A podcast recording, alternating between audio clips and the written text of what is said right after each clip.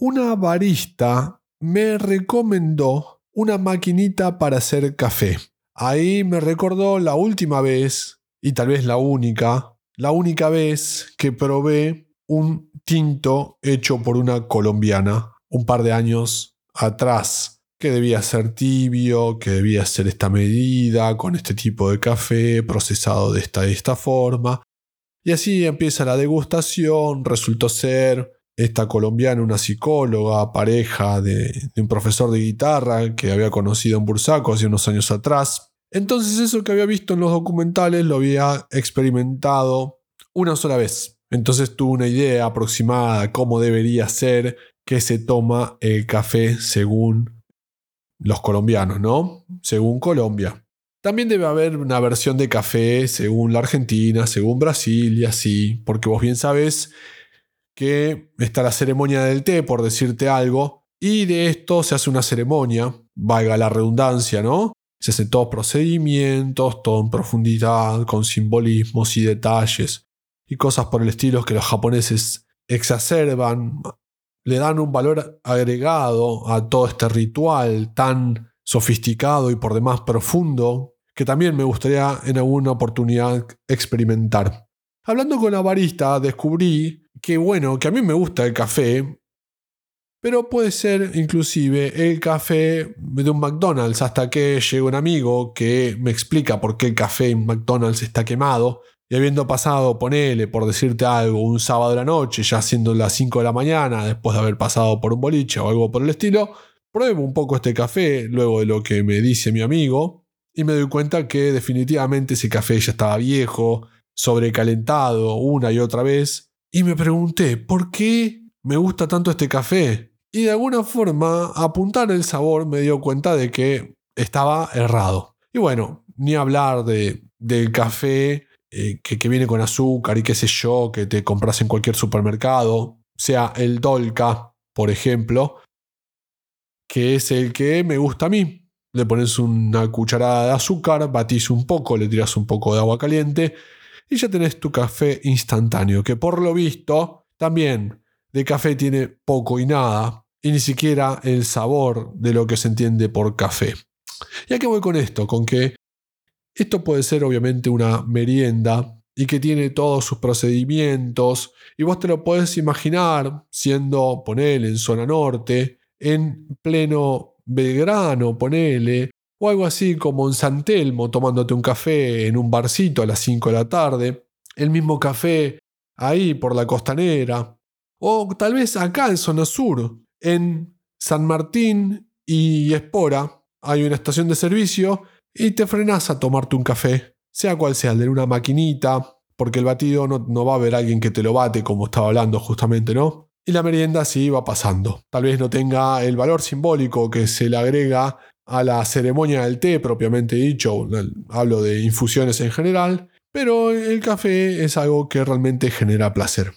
Entonces, de alguna forma, podríamos decir que nos encontramos con una amplia diversidad para degustar el café, para disfrutarlo. Depende de dónde te encuentres, pero más o menos debes imaginarte cómo debe ser tal vez en Colombia o en Brasil, o acá en la zona en Buenos Aires, y cómo es un café, ponele, sea en San Telmo, ya, bueno, quedó claro, ¿no?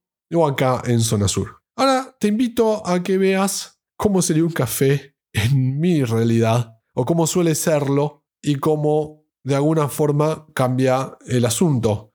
Porque también tengo un café, por decirte algo así, adentro de una universidad, mientras estudias o cuando dejaste de estudiar y tenés ese momento de, relajación, ¿no? Y te distendés, o cuando, no sé, estás estudiando, preparando tus tareas y cosas por el estilo.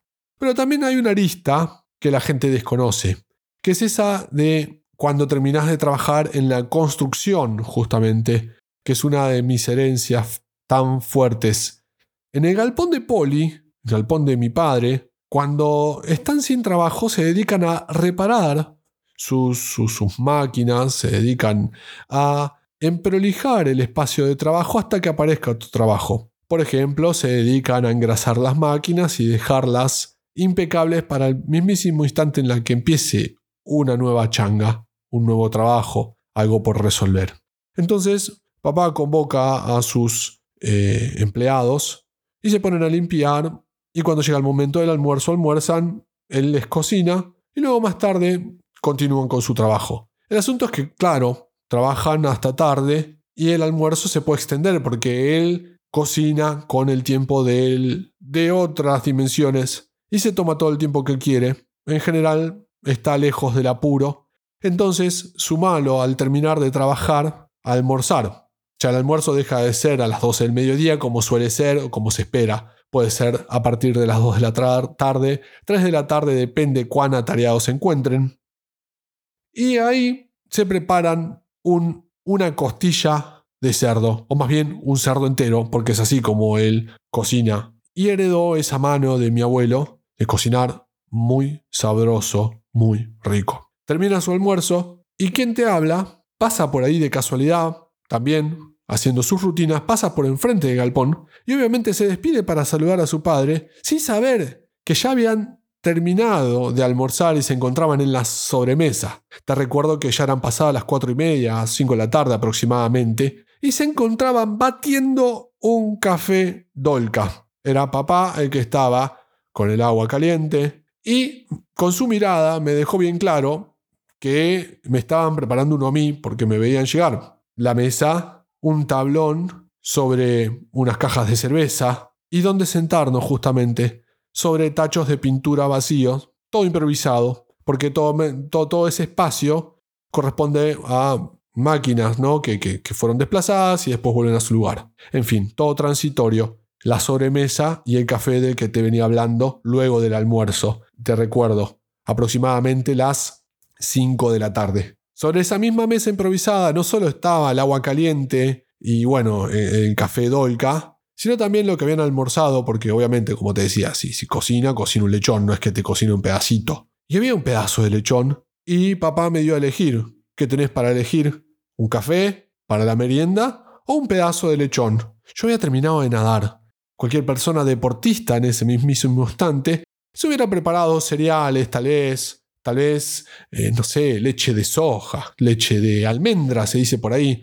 No sé, pensar en la nutricionista y cuántos van por acá, por allá, las eh, vitaminas y proteínas y cosas por el estilo. Pero en mi caso yo tenía dos opciones y me encontraba muy a gusto. Una taza de café o una porción de lechón. Sabiendo lo bien que cocina mi viejo y la posibilidad de tomarme un café en otra situación, elegí comerme el lechón. Todo muy natural hasta el momento, pero ya empieza a volverse un tanto particular la situación, porque quien termina de nadar una hora, quien termina de hacer su rutina de natación y merienda con una porción de lechón, explícamelo. ¿Quién se encuentra con esa merienda? Cualquiera como mínimo se tomaría justamente esa taza de café de la que te vengo hablando esa que puedes encontrar en una estación de servicio o en tu casa, o junto a tu padre en otra situación que no sea la del galpón.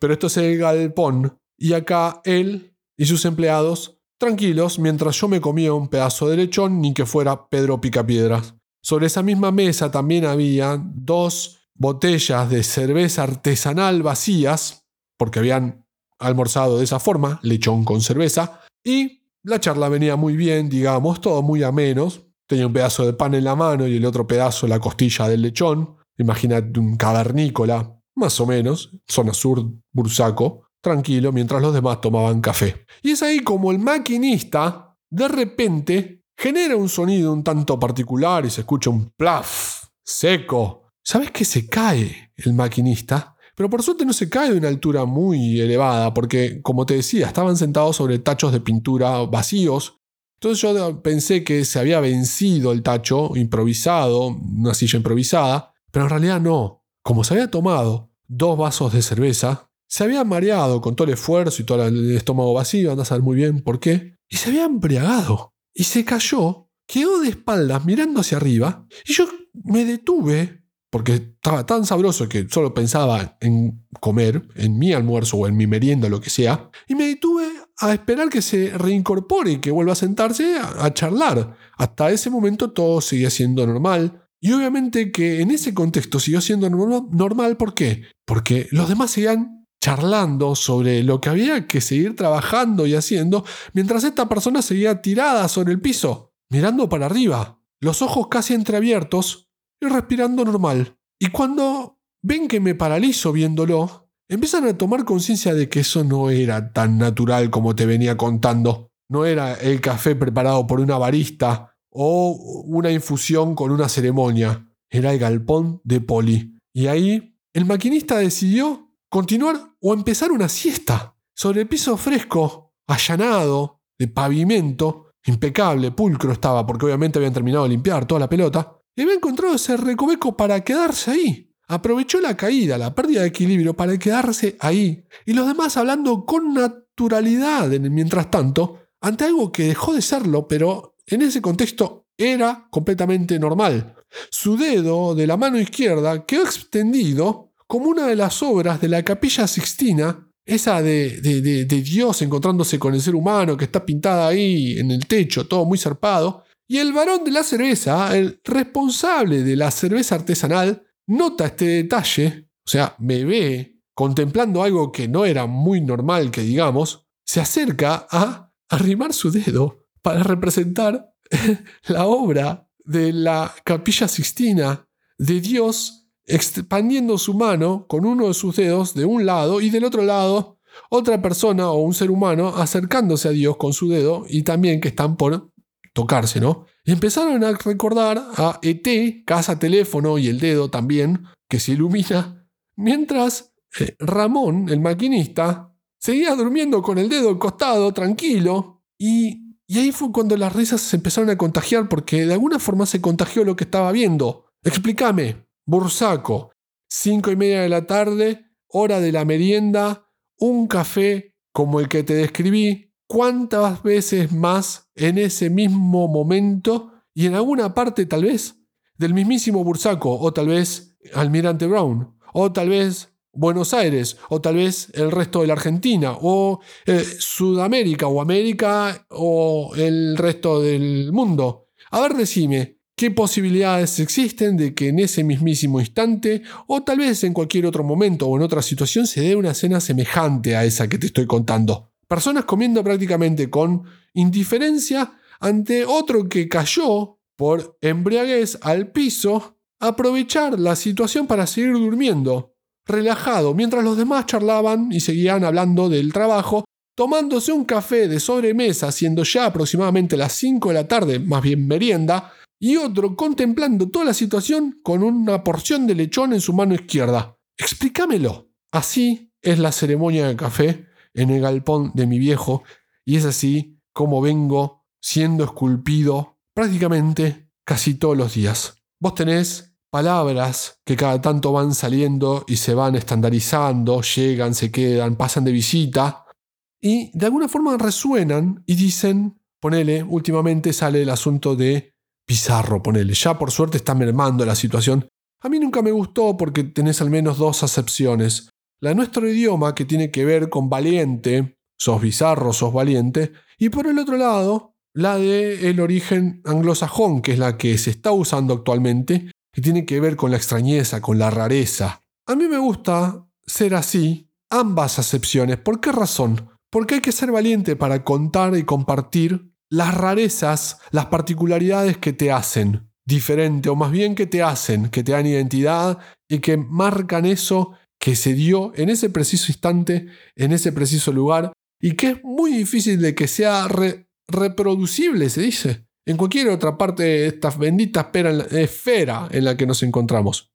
Loco, ¿verdad? Cuando me di cuenta de eso, creo que me vinieron y empezaron a reírse por la misma razón, porque habiendo tantas posibilidades, y al menos las que te conté, de tomarse un café, no sé, ponerle una estación de servicio, también es meritorio tomarse un café con un lechón, con un tipo durmiendo la siesta sobre el suelo, de forma improvisada, con todo lo demás también, una tranquilidad y una satisfacción tremenda de sentir que la vida también es así.